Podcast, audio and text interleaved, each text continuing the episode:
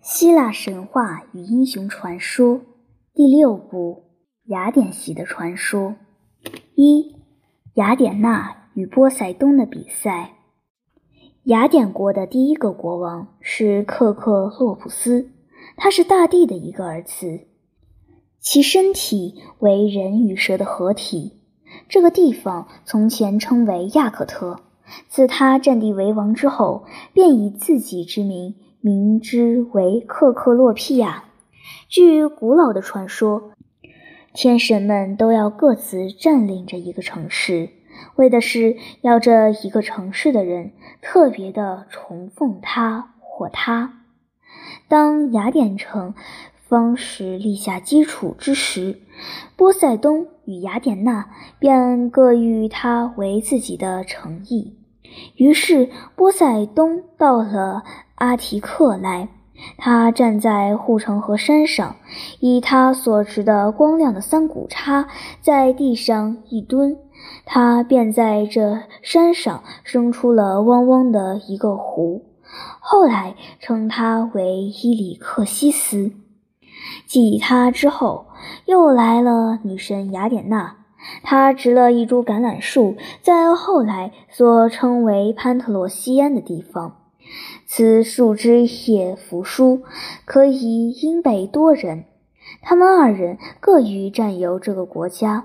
当他们正在激烈的争辩着，各不相让时，神之王宙斯却分开了他，指定了十二位天神作为他的公判官，以判定这个将来的伟大的国家究竟应归谁所有。这十二位天神尊严的居坐于高座上，宙斯坐在他们之中，特别的严厉可畏。海神波塞冬站在那里，他的长大的明亮的三股叉还系在岩上，海水从岩上喷涌而出，三股叉的尖端还在湿淋淋的往下滴水。这表示他是要占有这个城市的。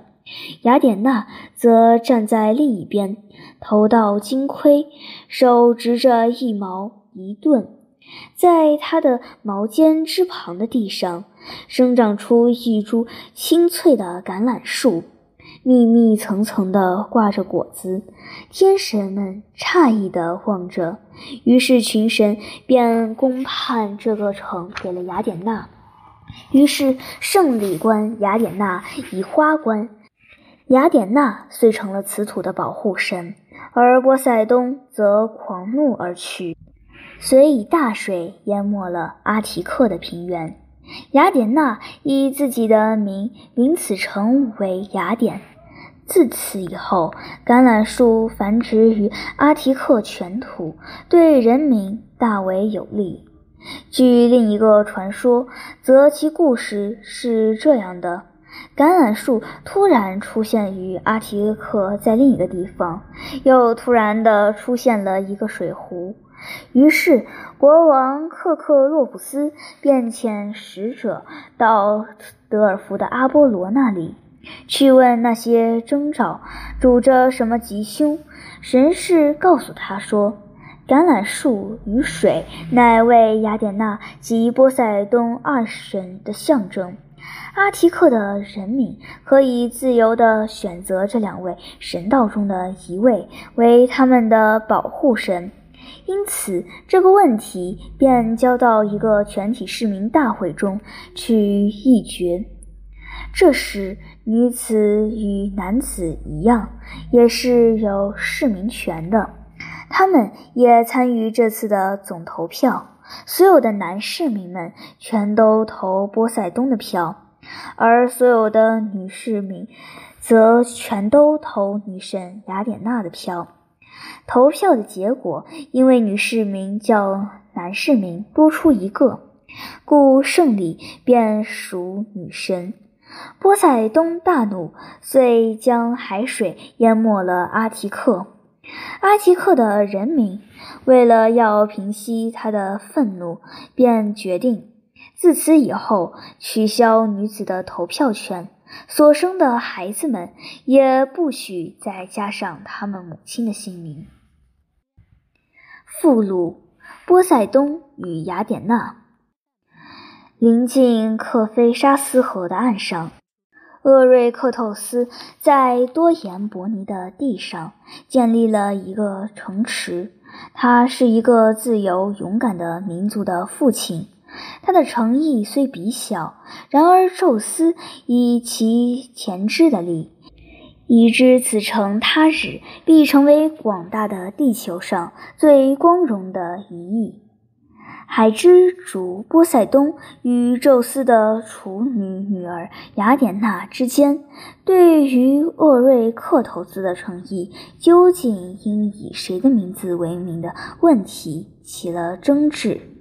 于是，宙斯指定了一天，要在居住于高高的奥林匹斯山上的诸大神之间，为他们裁判此事。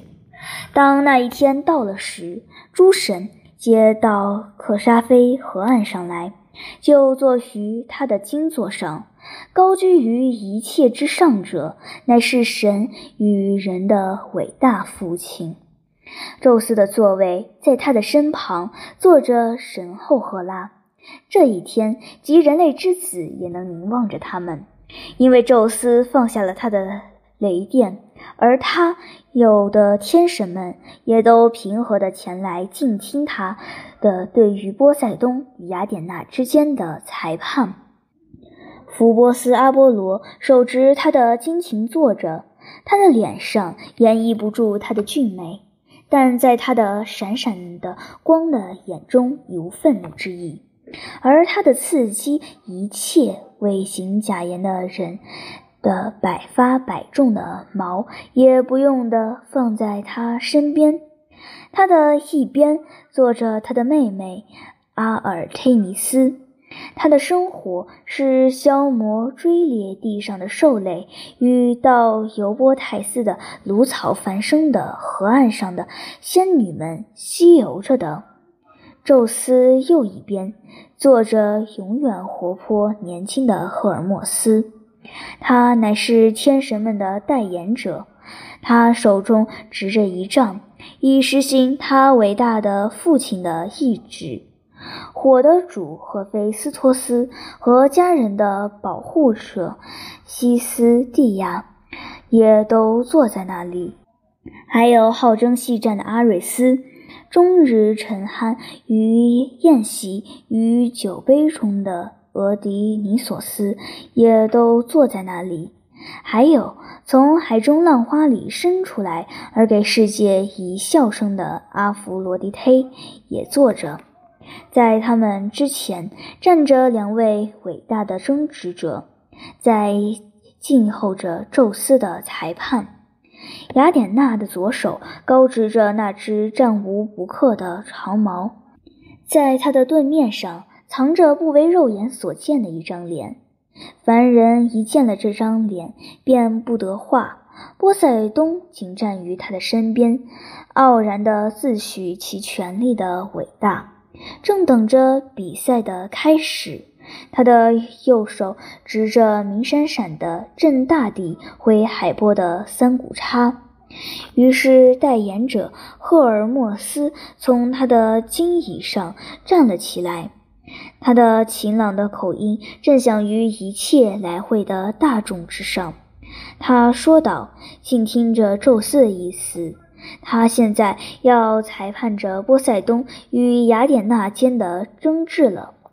厄瑞克透斯的诚意将以那位能从地上生出最有益于人类之子的赐金的天神的名字明之。”如果波塞冬成就了这，这城便将波塞冬尼亚；但如果雅典娜成出更高的赐物，这城便将名为雅典。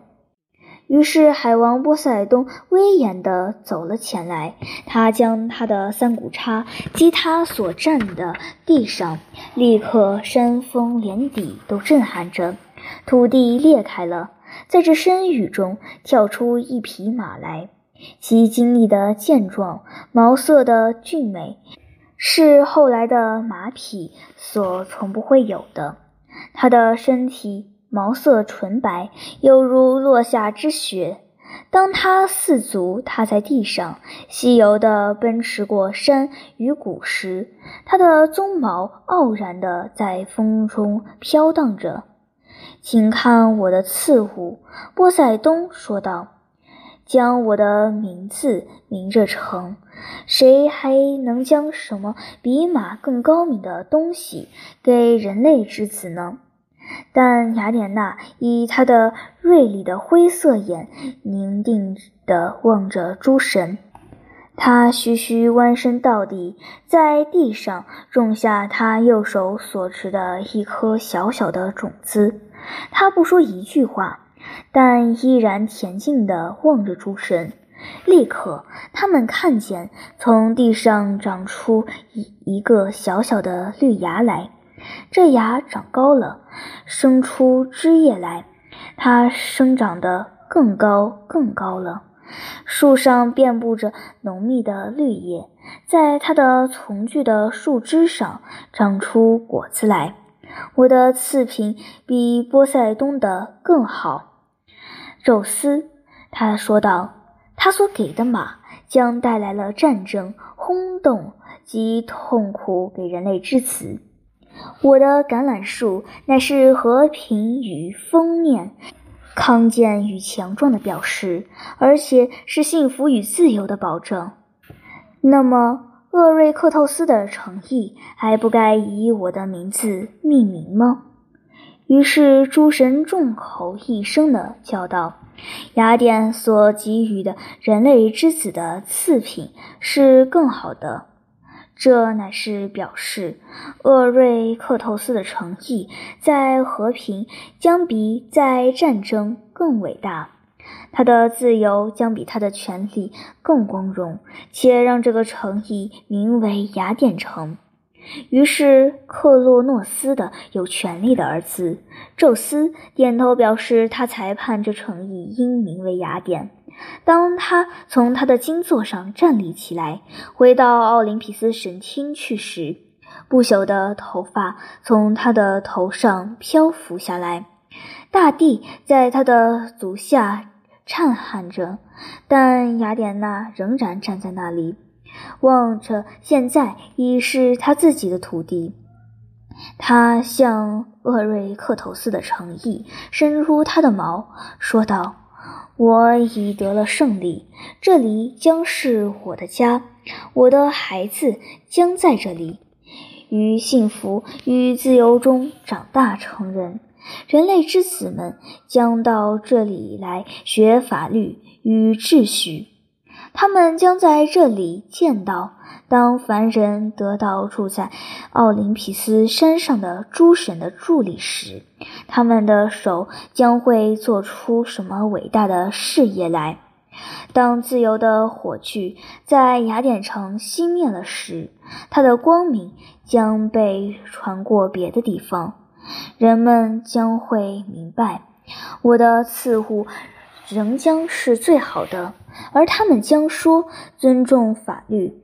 尊重思想与行动，乃是从厄瑞克透斯的名为雅典的城传给他们的。二，雅典的诸王，克克洛普斯娶了亚格洛鲁斯，生了一男三女。男名厄律希赫同，此时无子。他的第一个女儿。名亚格洛鲁斯，即以他母亲的名字为名，和战神阿瑞斯恋爱着，生了一个女儿亚尔克卜。波塞冬的一个儿子想要强迫着亚尔克卜与他相恋，阿瑞斯知道了这事，便杀死了波塞冬的这个儿子。波塞冬向宙斯控诉着，宙斯便以十二位神道为公判官，判决这件案情。其结果，阿瑞斯得以宣告无罪。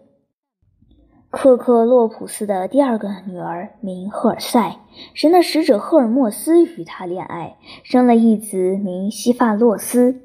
黎明女神爱上了他，将他带去了。他们在叙利亚同住着，生有一子名底索纳斯。但西法洛斯后来娶了伯律克里斯为妻。底索纳斯生有一子名法同。但关于法松的一说甚多，有的说他并不是西法洛斯的孙子，而是他与黎明女神生的儿子；更有一说尤为流行，则说法松与西法洛斯并无关系，他的父乃是日神。关于日神之子法同。曾有一则很动人的故事，兹复述于下。